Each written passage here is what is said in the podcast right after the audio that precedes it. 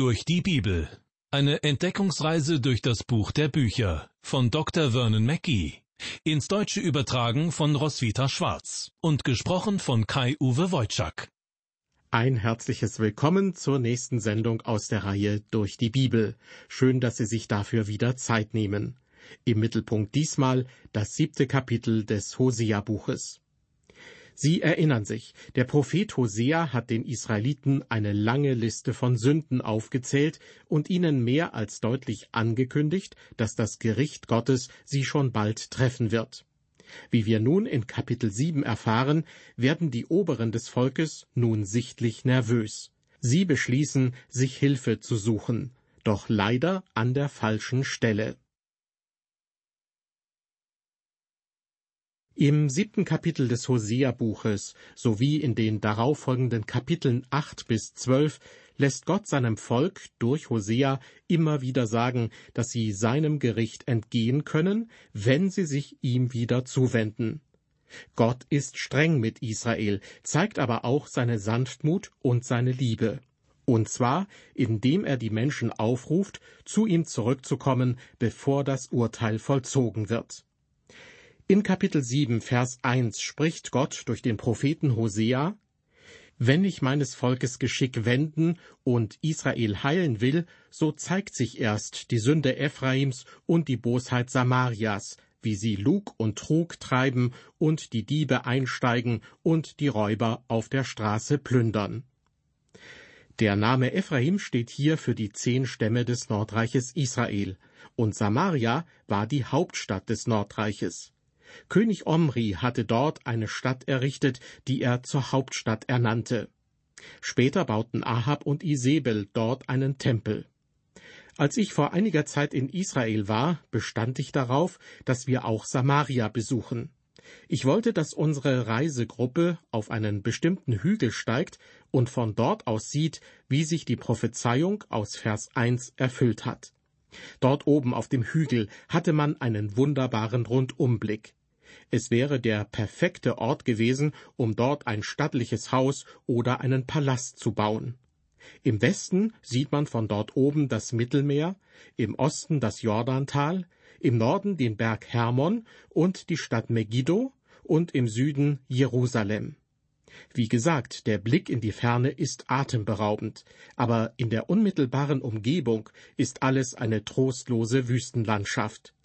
Gottes Gericht hat hart zugeschlagen. Zur Zeit Hoseas war in Israel die Sünde, die jahrelang im Verborgenen stattgefunden hatte, deutlich zutage getreten. Was die Menschen jahrelang im Verborgenen praktiziert hatten, praktizierten sie nun öffentlich. Sie hatten keine Schuldgefühle. Niemand hielt ihnen vor, etwas Unrechtes zu tun, und sie hatten auch kein schlechtes Gewissen. Gott, der Herr, hätte ihnen ihre Schuld gewiss vergeben, wenn sie ihre Schuld bekannt und Buße getan hätten. Doch sie gingen weiterhin ihren bösen Taten nach und verstrickten sich immer tiefer darin. Liebe Hörer, es ist eine Sache im Verborgenen zu sündigen. Das allein schon ist schlimm genug. Doch es ist noch schlimmer, in aller Öffentlichkeit zu sündigen und das schuldhafte Verhalten vor aller Welt zur Schau zu stellen. Damit sinkt man ganz nach unten. Deshalb bin ich überzeugt, dass Hoseas Nachricht auch für mein Land und für viele andere Nationen gilt. Das Volk Israel war Gottes auserwähltes Volk, und Gott sandte sie schließlich doch in die Gefangenschaft, weil sie darauf bestanden, weiterhin gegen ihn zu sündigen. Klingt es da für Sie wahrscheinlich, dass ein anderes Land mit ähnlichen Sünden einfach so davonkommt? Viele Sünden im Bereich der Sexualität zum Beispiel haben ihren Weg vom Verborgenen in die Öffentlichkeit gefunden. So ist es auch mit vielen anderen Sünden passiert, von denen wir seit Jahren versuchen, sie salonfähig zu machen und zu rechtfertigen. Vor kurzem sagte jemand zu mir, als ich jünger war, sündigten die Menschen doch genauso viel, wie sie es heutzutage tun. Ich antwortete, ja, das ist richtig, ich gehörte früher selbst zu diesen Menschen, deshalb kann ich es nur bestätigen. Mein Gegenüber wollte nun wissen, was hat sich aber seitdem verändert? Ich antwortete, der Unterschied ist, dass wir früher nicht darüber sprachen. Mit Sünde waren immer Scham und Schuldgefühle verbunden. Heute jedoch wird offen darüber gesprochen und die Sünde wird regelrecht zur Schau gestellt. Manche Leute bezeichnen das achselzuckend als neue Moral. Doch damit wird der Sünde, also der Unmoral, eine Art Heiligenschein verpasst. Dem Sünder wird dafür gratuliert, dass er so modern ist in seinen Ansichten und so mutig, weil er offen darüber spricht. Dinge, die früher unvorstellbar waren, sind zur Normalität geworden. Zum Beispiel, dass Paare, die unverheiratet sind, zusammenleben und Kinder haben. Mich macht diese Entwicklung unglücklich. Ich meine, wir müssen uns bewusst machen, dass Gottes Wort sich nicht verändert hat. Dass Sünde öffentlich ausgelebt wird, ist für mich kein Zeichen der Fortschrittlichkeit, sondern es zeigt, dass unsere Gesellschaft sich immer weiter von der christlichen Kultur entfernt. Zurück zu unserem Bibeltext. Dort geht es jetzt weiter mit Vers 2. Gott spricht, Dennoch wollen sie nicht einsehen, dass ich alle ihre Bosheit merke. Ich sehe aber ihr böses Tun wohl, das sie allenthalben treiben. Gott bringt damit zum Ausdruck, ich habe die Menschen längst auf ihre Bosheit und ihre Sünden angesprochen, aber sie haben sich nur noch weiter von mir entfernt und praktizieren ihre Sünden öffentlich. Mit anderen Worten, sie haben nun den tiefsten Punkt erreicht. Vers 3 Sie erfreuen den König mit ihrer Bosheit und Obere mit ihren Lügen. Diesem Vers entnehmen wir, der König und die Oberen begrüßten dieses Verhalten. Heutzutage passiert es leider viel zu häufig, dass Menschen in leitenden Positionen, in allen Berufsfeldern wie Bildung, Wissenschaft, Politik oder in religiösen Kreisen eine vulgäre und gotteslästerliche Sprache pflegen. Derbe Umgangsformen werden als Zeichen von persönlicher Stärke und als Führungsqualität angesehen. Ich meine, es zeugt aber auch von einer schlechten Ausdrucksweise und der Unfähigkeit, sich gewählt auszudrücken. Leider ist dieser Vers 3 nur allzu passend für die Situation, in der wir heutzutage leben. Sie erfreuen den König mit ihrer Bosheit und Obere mit ihren Lügen. Und wir wissen aus der Geschichte, dass das auch für viele andere große Nationen in der Vergangenheit gegolten hat, die irgendwann in Schutt und Asche gelegt wurden und nun seit Jahrhunderten begraben sind. Weiter mit Vers 4. Sie sind allesamt Ehebrecher, glühend wie ein Backofen, den der Bäcker heizt, wenn er den Teig ausgeknetet hat und ihn durchsäuern und aufgehen lässt. Ein großartiges Bild, das Hosea hier gebraucht. Die Leute, die als Ehebrecher bezeichnet werden, sind wie ein Backofen, der so angeheizt wurde, dass er glüht, während der Bäcker noch den Teig knetet. An dieser Stelle spricht Gott nicht über geistlichen Treuebruch, sondern über ein sehr ordinäres Verhalten. Die Menschen hatten ihre Sünden und ihre Gier zunächst noch versteckt, aber nun waren sie wie ein geöffneter Backofen, der vor Leidenschaft nur so glüht. Darf ich es einmal ganz unverblümt sagen? Ich habe das Gefühl, dass viele Männer heutzutage beweisen wollen, wie potent sie sind, und manche Frauen versuchen zu beweisen, dass sie alle Zeit bereit sind für Sex. Es ist bezeichnend, wie sehr unsere Gesellschaft fixiert ist auf das Thema Sex und darauf, jederzeit offen damit umzugehen. Der nächste Vers in unserem Bibeltext, also Vers 5, beginnt mit einem Ausruf des Volkes. Sie jubeln, heute feiern wir den Krönungstag unseres Königs. Und dann folgt die Beschreibung, wie es bei diesem Festtag in Wirklichkeit zugeht. Hier nun Vers 5 im Wortlaut. Heute ist unseres Königs Fest. Da werden die Oberen toll vom Wein, und er zieht die Spötter zu sich. Was ist damit gemeint? Nun, beim Fest des Königs betrinken sich die Oberen, und der König macht sich vor anderen lächerlich. Er zecht mit diesen Männern, die sich lustig über ihn machen. Mit anderen Worten, er blamiert sich bis auf die Knochen, und das in aller Öffentlichkeit. Ich habe bereits darüber gesprochen, aber ich glaube, es ist wichtig, dass ich es noch einmal wiederhole. Was genau hat schließlich für den Niedergang des Nordreiches Israel gesorgt? Die Antwort lautet, es war der Götzendienst und dass sich die Leute von Gott abgewendet hatten. Was daraus folgte, war wachsende Unmoral, Völlerei und Trunkenheit, unflätiges Verhalten und sexuelle Freizügigkeit.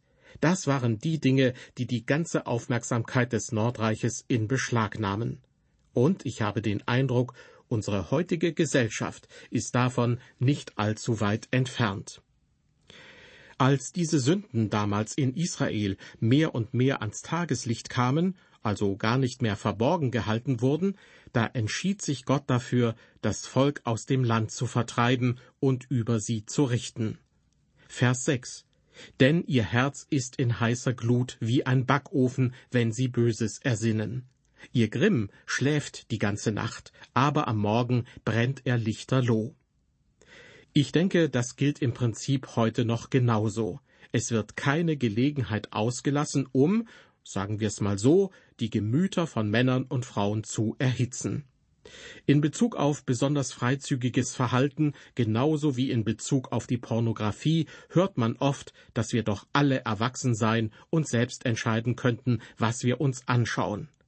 Ich bin jedoch der Meinung, diese Freiheit ist nur eine Farce, wenn man ständig bombardiert wird mit vulgären Bildern, anzüglichen Werbebotschaften und anrüchigen Geschichten. Ich habe nicht die Freiheit zu entscheiden, was im Fernsehen oder in anderen Medien gezeigt wird. Ich glaube, dass es viele Menschen gibt, die lieber andere Dinge sehen und hören würden, anders und weniger verkommen als das, was uns präsentiert wird. Doch diese Freiheit wird uns verwehrt, damit der andere Teil der Gesellschaft die Freiheit haben kann, sich der Sünde hinzugeben. Vers 7 Allesamt sind sie erhitzt wie ein Backofen, so dass sie ihre Richter fressen. Ja, alle ihre Könige fallen, und es ist keiner unter ihnen, der mich anruft. Gott sagt hier, all ihre Könige sind gefallen. Das Nordreich hatte nicht einen guten König. Wenn Sie nachschlagen in den Geschichtsbüchern und sich die Liste der Könige von Israel und Juda anschauen, bemerken Sie, dass das Südreich Juda einige gute Könige hatte, fünf an der Zahl, die das Südreich wieder neu auf Gott ausrichteten. Aber das Nordreich hatte in all den Jahren nicht einen guten König. Jeder König war so böse und hartherzig, wie man nur sein konnte. Ahab und Isabel waren die schlimmsten unter ihnen, aber von den anderen könnten sich einige den zweiten Platz auf dieser Liste teilen. Viele der Könige des Nordreiches wurden umgebracht. In der verhältnismäßig kurzen Zeitspanne, in der Israel von Königen regiert wurde, gab es neunmal eine Veränderung in der Abfolge der einzelnen Dynastien. Der erste König des Nordreiches war Jerobeam, aber seine Geschichte endete nach kürzester Zeit und seine ganze Linie wurde ermordet. Dann kam eine andere Königsfamilie an die Macht, doch nach kurzer Zeit geschah ein weiterer Mord. Viele der Könige regierten nur für wenige Jahre, und ihre Söhne schafften es nicht einmal auf den Thron. Gottes Gericht war bereits über ihnen. Gott hatte David und seine Nachfahren erwählt und versprochen, sie zu segnen. Den Königen des Nordreiches machte er dagegen keinerlei Versprechen. Weiter mit Vers 8. Ephraim mengt sich unter die Völker. Ephraim ist wie ein Kuchen, den niemand umwendet. Die Feststellung, Ephraim mengt sich unter die Völker, ist hier keineswegs positiv gemeint. Vielleicht ist es Ihnen beim Lesen der Bibel schon aufgefallen.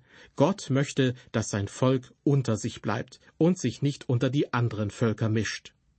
Weiter heißt es, Ephraim ist wie ein Kuchen, den niemand umwendet. Hosea verwendet hier ein weiteres Bild, das auch für uns heute noch gut nachvollziehbar ist. Die Kuchen, von denen hier die Rede ist, kann man sich ungefähr so vorstellen wie unsere Pfannkuchen. Solche Kuchen gibt es in Israel auch heute noch. Wie Sie wissen, ist ein Pfannkuchen, der nicht gewendet wird, auf der einen Seite verbrannt und auf der anderen noch roh. Dieses Bild verwendet Gott für Ephraim, also die Stämme des Nordreiches. Das Volk war heiß auf der einen Seite, roh und kalt auf der anderen Seite. Diese zwei Gegensätze schlugen Gott entgegen. Ich habe einmal eine nette kleine Geschichte gehört von einem Mann, der in einem Wald spazieren ging und schließlich zu einer einsamen Hütte kam. Der Mann, der dort lebte, lud ihn ein, hineinzukommen. Als der Mann aus der Kälte in den Raum trat, begann er, in seine Hände zu hauchen. Warum tun Sie das? fragte sein Gastgeber. Um mir mit meinem Atem die Hände zu wärmen, antwortete der Wanderer. Als ihm der Hausherr einen Teller mit heißer Suppe anbot, nahm der Wanderer den Teller, tauchte seinen Löffel hinein und blies auf das heiße Gericht. Warum tun Sie das? fragte der Gastgeber wieder. Um mit meinem Atem die Suppe zu kühlen, antwortete der Gast. Da sprang der Gastgeber auf, rannte aus seinem Haus und rief Ein Mensch, aus dessen Mund einmal heißer und einmal kalter Atem kommt, das kann doch nicht mit rechten Dingen vor sich gehen. Liebe Hörer, so verhalten sich viele Menschen in Bezug auf das Christentum. Wenn sie mit der einen Gruppe von Leuten zusammen sind, geben sie heiße Luft von sich, und in der Gegenwart einer anderen Gruppe geht nur Kälte von ihnen aus. Sie sind wie Ephraim, wie ein Pfannkuchen, der nicht gewendet wurde. Ich lese weiter ab Vers 9. Über Ephraim, also das Nordreich, heißt es da, Fremde fressen seine Kraft, doch er will es nicht merken. Seine Haare sind schon grau geworden, doch er will es nicht merken. Wieder Israel zeugt seine Hoffart, dennoch bekehren sie sich nicht zum Herrn ihrem Gott, fragen auch trotz alledem nicht nach ihm. Denn Ephraim ist wie eine törichte Taube, die sich leicht locken lässt. Jetzt rufen sie Ägypten an, dann laufen sie nach Assur. Eine weitere interessante Illustration.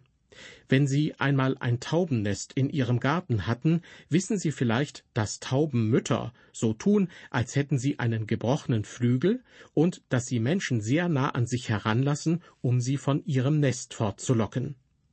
Das ist nicht sehr intelligent von den Tauben, aus zwei Gründen. Wenn die Taube sie nah an sich heranlässt, dann wissen sie, dass sich ein Nest in der Nähe befindet und zweitens bringt sie sich damit auch selbst in Gefahr. Zurück zu Ephraim. Die Israeliten des Nordreiches weigerten sich, Gott um Hilfe zu bitten.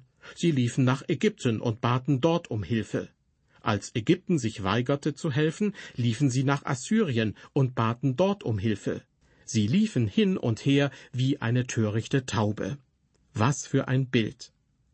Vers 12. Aber indem sie hin und her laufen, will ich mein Netz über sie werfen und sie herunterholen wie Vögel unter dem Himmel. Ich will sie strafen, wie es ihrer Gemeinde verkündet ist. Ich erinnere mich, dass wir in meiner Kindheit oft Tauben gejagt haben. Dazu nahmen wir eine große Kiste, stützten eine Seite mit einem Gegenstand ab, so dass die Kiste schräg stand, und streuten Maiskörner daneben und darunter. Dann versteckten wir uns in der Scheune und beobachteten, wie die Tauben herbeiflogen, um den Mais zu fressen. Sie pickten ihn auf und liefen dabei auch unter die Kiste. Aus der Entfernung zogen wir den Gegenstand, der sich zwischen dem Rand der Kiste und dem Boden befand, mit einem Seil heraus, das wir daran befestigt hatten. Die Kiste fiel zu Boden, genau über die Tauben. Sie waren einfach zu töricht, um zu erkennen, dass sie in eine Falle tappten. Genau das sagt Gott auch hier zu den Menschen im Nordreich Israel. Er wird sein Netz über sie werfen und sie einfangen. Vers 13. Weh ihnen, dass sie von mir weichen. Sie sollen vertilgt werden, denn sie sind abtrünnig geworden von mir.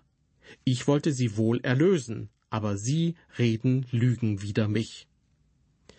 Gott wollte sie erlösen, doch sie entfernten sich immer wieder und immer weiter vom lebendigen und wahren Gott. Vers 14 Auch rufen sie mich nicht von Herzen an, sondern machen ein Geheul auf ihren Lagern. Sie ritzen sich wund um Korn und Wein, aber mir sind sie ungehorsam. Hiermit ist gemeint, sie verstanden nicht, dass die Hungersnot, unter der sie litten, das Gericht Gottes war. Sie jammerten nur, dass sie keine Nahrung hatten. Weiter ab Vers 15. Ich lehre sie Zucht und stärke ihren Arm, aber sie sinnen Böses gegen mich. Sie bekehren sich, aber nicht recht, sondern sind wie ein schlaffer Bogen. Darum werden ihre Oberen durchs Schwert fallen, wegen der Frechheit ihrer Zungen. Das soll ihnen in Ägyptenland zum Spott werden. Sie sind wie ein schlaffer Bogen, heißt es hier. Es ist unmöglich, darin einen Pfeil einzuspannen, denn er fällt einfach hinunter. Man kann sich auf diese Waffe nicht verlassen. In Vers 16 heißt es, das soll ihnen in Ägyptenland zum Spott werden. Hosea will damit sagen, dass Ägypten sich über ihr Verhalten lustig machen wird. Liebe Hörer, das siebte Kapitel des Hosea-Buches ist ein sehr ernster Text aus dem Wort Gottes. Hosea war mit Sicherheit nicht der beliebteste Prophet zu seiner Zeit. Und zur heutigen Zeit wäre er das ganz bestimmt auch nicht. Und doch gilt seine Botschaft auch uns. Kehrt um, bevor es zu spät ist und Gott sein Gericht über euch kommen lässt. Menschen, die öffentlich Personen und Missstände kritisieren und keine Angst haben, auf Unrecht offen hinzuweisen, sie haben in aller Regel ein Beliebtheitsproblem. Wie wir gesehen haben, war das auch bei Hosea der Fall. Ich finde es bewundernswert, dass er trotz seiner großen familiären Krise und seines gebrochenen Herzens noch die Stärke besaß, sich dem Unmut und dem Missfallen seines Volkes zu stellen. Und zwar, indem er Gottes Anschuldigungen und seine Ankündigung des Gerichts vorbrachte. Allein mit charakterlicher Stärke ist das kaum zu erklären sondern dieser Mann war offensichtlich von Gott befähigt und mit einer Extraportion innerer Stärke gesegnet worden. Auch Ihnen wünsche ich, dass Gott Sie stärkt und segnet. Auf Wiederhören bis zur nächsten Ausgabe unserer Sendereihe durch die Bibel.